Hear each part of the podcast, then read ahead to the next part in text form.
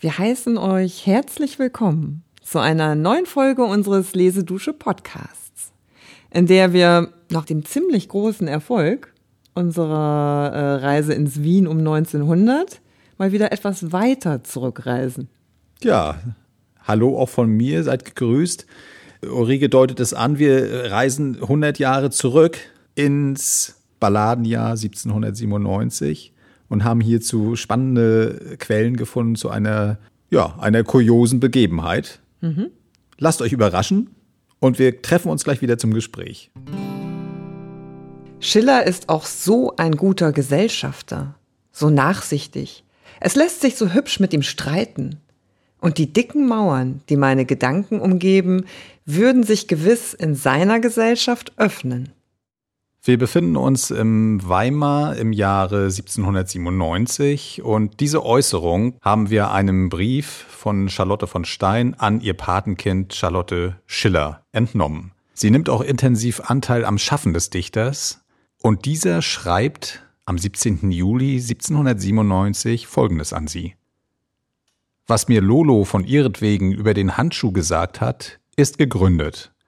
Und schon der Umstand, dass ich dieses Gedicht neulich vorzulesen Bedenken trug, beweist, dass sie recht haben. Denn was man in einer solchen Gesellschaft nicht gut produzieren kann, ist mit Recht verdächtig. Ich werde also die Stelle ändern, an der Sie Anstoß nehmen. Dass ich Ihnen und der Herzogin meine Sachen neulich habe vorlesen dürfen und dass sie mir mit einem so schönen Anteil zugehört, hat mir Freude und Mut gemacht. Und eine solche Freude kommt mir selten. Ja, da waren wir jetzt Zeuge einer kleinen, eines kleinen schriftlichen Gesprächs, äh, was die Beziehung zwischen Charlotte von Stein und Friedrich Schiller beleuchtet. Äh, eine recht freundschaftliche, von Höflichkeit inspirierte Beziehung, würde ich sagen. Aber Dirk, erzähl doch mal, was sind das für Quellen? Wo hast du sie aufgetan und wie hängt das zusammen? Da sind wir drüber gestolpert, als wir den, den Handschuh, das ist ja schon klar, es geht um diese Ballade, als wir den eingelesen haben. Weil wir, wenn ich da kurz daran erinnern darf, mhm äh, den Text uns wie immer genau angeschaut haben, bibliografiert haben, festgestellt haben, Mensch, da gibt's ja zwei Versionen. Und zwar unterscheiden die sich in der letzten, in der allerletzten äh, Strophe. Und zwar nicht ganz unwesentlich. Nicht ganz unwesentlich äh, voneinander. Und die Version, die ihr wahrscheinlich alle kennt, auch aus der Schule, ist, und er wirft ihr den Handschuh ins Gesicht. Das ist die Fassung, die wir alle kennen. Mhm. Aber die Fassung des Erstdrucks im Musenalmanach lautete, und der Ritter sich tief verbeugend spricht. So, da, also schon Unterschied.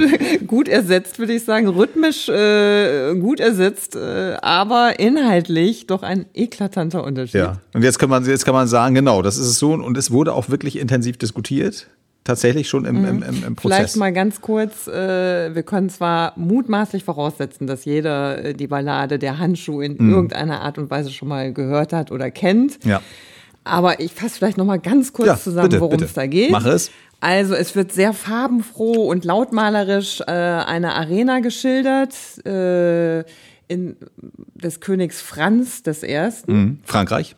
Ergänze ja. ich kurz dazu, den gab es ja wirklich. Und äh, dort äh, tummeln sich natürlich auch Ritter, insbesondere ein Ritter, der von einer äh, höfischen Dame mhm. herausgefordert wird, die nämlich zum Beweise seiner großen Verehrung äh, einen Handschuh willentlich ins Löwengehege purzeln lässt mhm. und ihn bittet, den doch wieder herauszuholen. Also sie provoziert ihn ja auch so ein bisschen, ne? dass er den Mut überhaupt hat. Man sagt ja nicht umsonst einen Handschuh werfen, habe ich mhm. mir bei der Sache mhm. gedacht. Mhm. Also das ist schon eigentlich eine regelrechte Herausforderung zum Streite, ja. würde man meinen.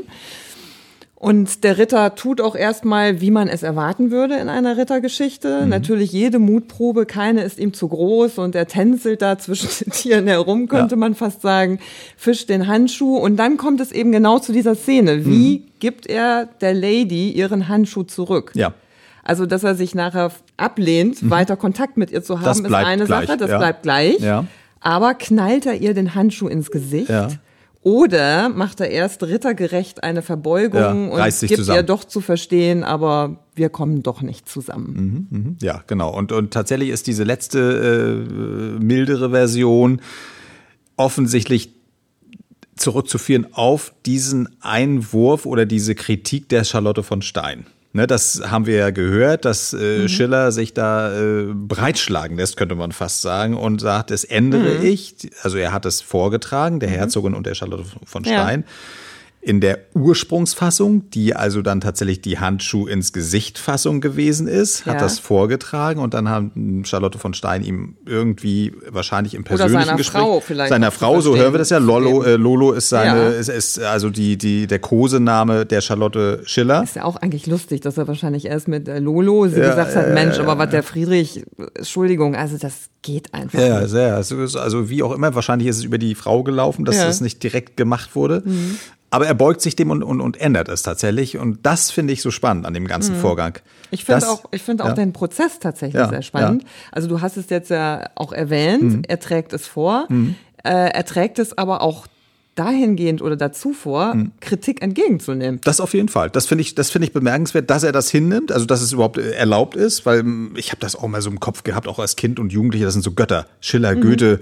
Das sind so Menschen, die sitzen da in der Kammer ganz für sich alleine und, und, und hauen die nur so raus, diese Und, Balladen. und reden vielleicht noch untereinander, Vielleicht möglicherweise. Noch, möglicherweise, aber das war's dann auch. Aber eigentlich ist das diese genialen Einfälle, die fließen nur so eins zu eins aus dem Kopf aufs Papier und werden dann so auch gedruckt. Und so ist es halt nicht gewesen. Das ist das und ich Interessante. glaube auch gerade, also gibt es ja zwei Komponenten. Also ich glaube, bleiben wir mal, fahren wir mal erstmal bei der einen, damit es Mhm. nicht so ein Durcheinander ist. Äh, Die Charlotte sagt ja auch am Anfang so schön, dass er ein streitbarer Mensch war im angenehmen Sinne. Mhm. Also, dass man mit ihm gut diskutieren konnte. Er war halt offen für Ja. Einwürfe Ja. und hat sich denen auch mal hingegeben Ja. Mhm. und sich von denen leiten lassen. Und äh, das äh, ist durchaus, glaube ich, eine Tugend, die jetzt auch bei aller Öffnung wahrscheinlich gar nicht so häufig war. Ne? Dass Nein, das, das äh, auf jeden Fall nicht. Also wir haben ähm, ja ganz unterschiedliche äh, Menschen in diesem Weimarer äh, Kosmos. Das sind ja ganz unterschiedliche Leute, die da agieren. Und natürlich ist äh, Schiller insofern sticht er heraus, denke ich mal, im Gegensatz zu anderen, dass er eben aus äh, ja äh, kämpfen muss. Der, der, der hat keinen geraden Weg da aus irgendeiner reichen Familie oder aus irgendeinem, weiß ich nicht, aus einer, irgendwie einer äh, Amt heraus, sondern der ist ein Quereinsteiger hat das aber in sich, möchte das unbedingt sein, dieses äh, Dichterleben führen und hat ja ganz lange materielle Probleme, bis Ja, er dann, und das wird jetzt, kommt jetzt wieder ganz interessant äh, zu uns, also er braucht einfach diese Unterstützung immer Mhm. wieder von Freunden, die ihm dann den Weg öffnen, dass er in Weimar überhaupt ankommt Mhm. und dann in Jena eine Professur bekommt, um er erstmalig überhaupt mal ein geregeltes Einkommen zu haben, Ja. was er vorher nie hatte. Ja. Mhm. Und damit kann er, dann kann er eben Lolo heiraten kurz danach, weil er dann überhaupt in der Lage ist, eine Familie zu unterhalten. Also er ist immer angewiesen Hilfe auf Unterstützung. und Frauen, ne? ja, genau, und Frauen spielen auch eine wichtige Rolle, weil die auch diese Netzwerke, die er braucht, Mhm. Äh, sind sehr stark auch ähm, mit Frauen durchsetzt, würde ich jetzt Mhm. mal sagen. Und das äh, merkt man sicherlich auch jetzt auch an, an diesem Vorgang. Also Mhm. diese Perspektive von ihm, wenn wir uns das anschauen, ist, äh, dass er das zulässt und dass er auch äh, gern im Team arbeitet. Ja, Ne? ja. So. Und das ist ja auch das Spannende. Ich glaube, das hat auch mit seiner Art zu schreiben zu Mhm. tun, dass er offen war. Weil äh, er soll den Handschuh ja auch, glaube ich, in drei Tagen mal aufs Papier geschmettert haben. Ja, als, also als, als Nachwurf Und, zum Taucher äh, hat er das selbst bezeichnet. Wie auch immer, Mhm. aber hat es halt tatsächlich äh, schnell aufs zu Papier gebracht. Und ich mutmaße jetzt auch mal, dass das auch eher seine Art zu schreiben war, intuitiv, aus Mhm. dem Gefühl, aus dem Bauch heraus. Das merkt man auch, finde ich, Mhm. an seiner Dichtung im Vergleich zu anderen. Und dass er dann aber im Nachgang sich gedacht hat, ja, muss ja zumindest jetzt auch nochmal Mhm. dir Meinungen einholen, ob es da jetzt äh, irgendwie Fehler drin gibt, Ja. Die ich übersehe in meinem ganzen Gefühlsoverflow. Ja, auch ja. das hatten wir ja bei dem Ibikus, da hatte ja. der Goethe auch ein bisschen auf die Sprünge nochmal Ja. geholfen in einer Sache, Genau. wo man auch das Gefühl hat, ja, das nimmt er dann gerne an, solange nicht sein, ja, solange nicht der rote Faden, den er emotional stricken möchte, zerschlagen wird. Ja. Das ist Ne? sicherlich richtig. Und du sprichst hier noch einen ganz wichtigen Punkt an und äh, das ist auch nochmal wichtig zum Verständnis dieser, dieser Sache jetzt im Handschuh. Schiller ist kein, in dem Moment, wo er äh, diese Stelle diskutiert, äh, ist er nicht ganz frei in seiner Entscheidung, weil er zu dieser Zeit ja eine Professur für Geschichte innehat.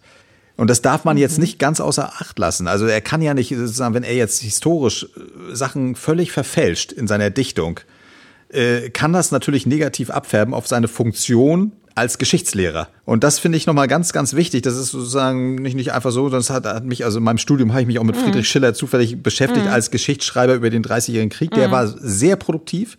Das wird immer so ein bisschen außer Acht gelassen. Aber der hat wirklich wahnsinnig viel in dieser Zeit Darstellung geliefert, aber auch Quellensammlungen also irgendwelche Memoirs, die er gesammelt hat, da waren eben auch Charlotte von Stein war ihm da sehr behilflich. Mhm. Und äh, das muss man außer Acht lassen, weil, und jetzt habe ich noch eine Stelle gefunden, die würde ich ganz gerne noch mal, gleich nochmal einspielen, äh, dass das, was er ursprünglich drin hatte, Handschuh ins Gesicht schlagen, ist tatsächlich aus der Quelle, die er verwendet hat, eine Pariser Geschichte von einem französischen Schriftsteller, die mhm. ist überliefert. Das heißt, das ist eigentlich das echte, der echte Hergang, der so überliefert wurde den er jetzt als Geschichtsprofessor verfälscht im Nachhinein in, in seinem Gedicht äh, an diesem Hof. Und das ist äh, im Prinzip, ich habe mir das Original mal angeschaut, das Französische ist, ja, wahrscheinlich eher würde man das heute bezeichnen als Anekdotensammlung, mhm. aber trotzdem klar verortet, auch der Name mhm. des Ritters. Das hat er sich auch nicht ausgedacht, mhm. sondern und dann ist es dort wirklich exakt beschrieben, dieser Schluss des mhm. Ganzen. Ich würde sagen, pass auf, ich, ich lese ja, das jetzt ja. nochmal kurz mhm. ein, diese Stelle. Die kleine Abänderung im Handschuh am Ende glaubte ich der Höflichkeit schuldig zu sein, obgleich das Faktum der Grobheit mir von einem sehr eleganten französischen Schriftsteller Saint-Foy überliefert wurde, und ich anfangs geglaubt hatte, ein deutscher Poet dürfe darin so weit gehen als ein französischer Bel Esprit. Dieser Brief, den wir eben gehört haben, das muss ich ja nochmal kurz auflösen. Das ist, den schreibt er an den Karl August Böttiger, den wir eben schon mal hatten, den er immer wieder auch zu Rate zieht. Mhm. Und dieser Brief stammt vom 18. Oktober 1797, also jetzt, äh, warte, lass mich rechnen, äh, drei Monate nachdem er der Charlotte von Stein geschrieben hat, äh, ich ändere das. Könnte man jetzt schon herauslesen aus diesem Brief jetzt, naja gut, also ich habe das irgendwie aus Höflichkeit gemacht, äh, aber eigentlich aber ist es nicht richtig. So, aber ich glaube, jetzt pass auf, was ich glaube. Mhm. Deswegen bin ich die ganze Zeit schon so ein bisschen mhm. ungeduldig mhm. hier, weil mhm. ich glaube, klar, das ist für ihn natürlich eine top Entschuldigung, das zurückzuziehen, auch der Charlotte gegenüber. Mhm, mhm. Aber im Grunde geht es ihm um was ganz anderes. Mhm. Also er merkt schon, dass er der Ballade das entscheidende Element genommen hat. Mhm. Die Ballade wird dadurch fast ein bisschen, der wird so die Würze genommen. Mhm. Äh, und man darf ja nicht vergessen, dass diese, äh, dieses Balladen ja auch beschreibt, dass diese Dichter in einem, einer Art Wettstreit auch mhm. waren. Die haben dann auch äh, ihre Balladen vorgelesen und äh, da mussten auch Effekte drin sein, sagen wir es mal so. Natürlich. Weil das natürlich äh, ansonsten äh, auch schon einerlei war. Und dieser Effekt, das hat mhm. er schon auch ganz stark gespürt, glaube mhm. ich, der mhm. war seiner Ballade genommen. Mhm. Und da konnte er sich natürlich auch in dieser Zurückbesinnung dann das super nochmal manifestieren und ja. sagen, na ja, wenn der Franzose das schon so schreibt, dann werden wir das auch hier in Deutschland wohl auch mal zum Ausdruck bringen dürfen. Ja, ich würde ganz gerne nochmal die Perspektive drehen äh, auf die Charlotte von Stein. Mhm. Also jetzt könnte man sagen, na gut, wieso merkt er das erst jetzt? Trotzdem wird es ja gedruckt in der Steinfassung, in der Wunschfassung mhm. der Charlotte von mhm. Stein. So erscheint es im Musenalmanach. Und erst zwei Jahre später gibt es dann die erste äh, Gedichtsammlung von Schiller. Vorher sind die immer in mhm. Zeitschriften erschienen, dann gibt es die erste zweibändige Ausgabe. Dort erscheint dann die Stelle tatsächlich Handschuh ins Gesicht mhm. schlagen. Also da hat er es geändert. Mhm. Das hängt wiederum damit zusammen, dass, äh, und das fühlt die Charlotte von Stein auch, im Teamarbeit, er möchte eine Harmonie haben, glaube ich auch. Er weiß, Charlotte von Stein mhm. ist eine sehr enge Vertraute mhm. seiner Frau. Sehr das ist die Paten, die Patin, die Patentante oder wie auch immer man das nennen möchte. Mhm.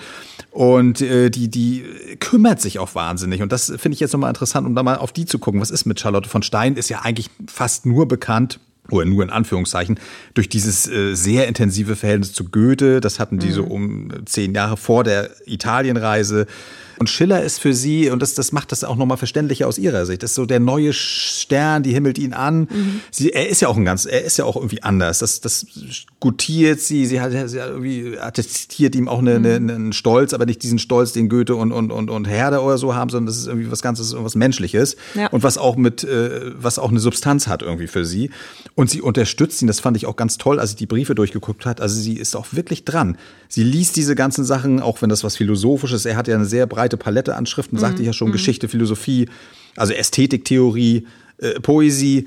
äh, liest das alles, äh, setzt sich damit intensiv auseinander. Sie besorgt ihm Bücher, jetzt auch gerade für, für diese äh, Sammlung, die ich erwähnte, französische Literatur, äh, aber auch wenn es ihm schlecht geht, er ist ja ständig krank, dann schickt sie irgendwie äh, Bier oder sie, sie ähm, äh, ist da wirklich sehr Anteil, Anteilnahme. Ja, fast was Mütterliches. Ne? Ja, ist was Mütterliches und natürlich ist es auch so. Sie mhm. ist, ähm, lass mich rechnen, 17 Jahre älter als äh, Schiller und mhm. ich glaube noch, noch deutlich noch, noch mal mehr Abstand zu seiner Frau.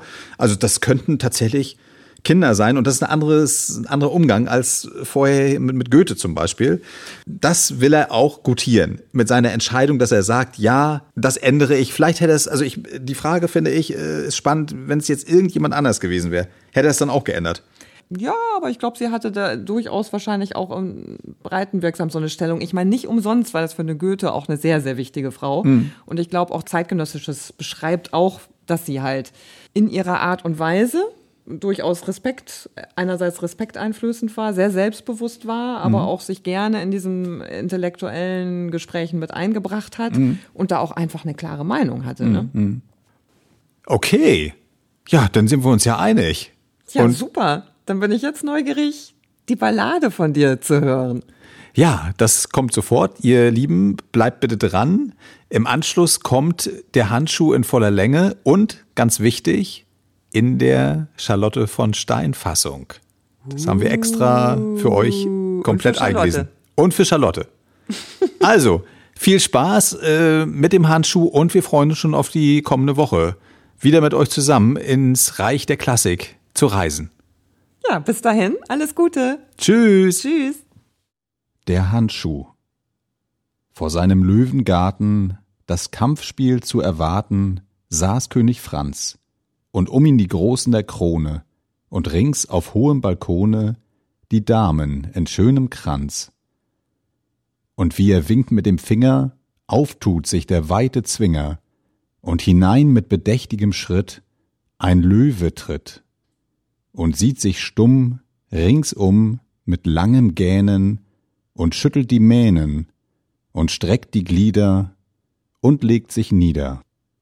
Und der König winkt wieder, da öffnet sich behend ein zweites Tor, daraus rennt mit wildem Sprunge ein Tiger hervor. Wie der den Löwen erschaut, brüllt er laut, schlägt mit dem Schweif einen furchtbaren Reif und recket die Zunge und im Kreise scheu umgeht er den Leu, grimmig schnurrend, drauf streckt er sich murrend zur Seite nieder. Und der König winkt wieder, da speit das doppelt geöffnete Haus zwei Leoparden auf einmal aus. Die stürzen mit mutiger Kampfbegier auf das Tigertier. Das packt sie mit seinen grimmigen Tatzen, und der Leu mit Gebrüll richtet sich auf. Da wird's still, und herum im Kreis, von Mordsucht heiß, lagern sich die greulichen Katzen. Da fällt von des Altans Rand ein Handschuh von schöner Hand zwischen den Tiger und den Leuen mitten hinein. Und zu Ritter Delorges spottender Weiß wendet sich Fräulein Kunigund. Herr Ritter, ist eure Lieb so heiß, wie ihr mir's schwört zu jeder Stund? Ei, so hebt mir den Handschuh auf. Und der Ritter in schnellem Lauf steigt hinab in den furchtbaren Zwinger, mit festem Schritte, und aus der ungeheuer Mitte nimmt er den Handschuh mit keckem Finger. Und mit Erstaunen und mit Grauen sehen's die Ritter und Edelfrauen, und gelassen bringt er den Handschuh zurück. Da schallt ihm sein Lob aus jedem Munde, aber mit zärtlichem Liebesblick, er verheißt ihm sein nahes Glück, empfängt ihn Fräulein Kunigunde.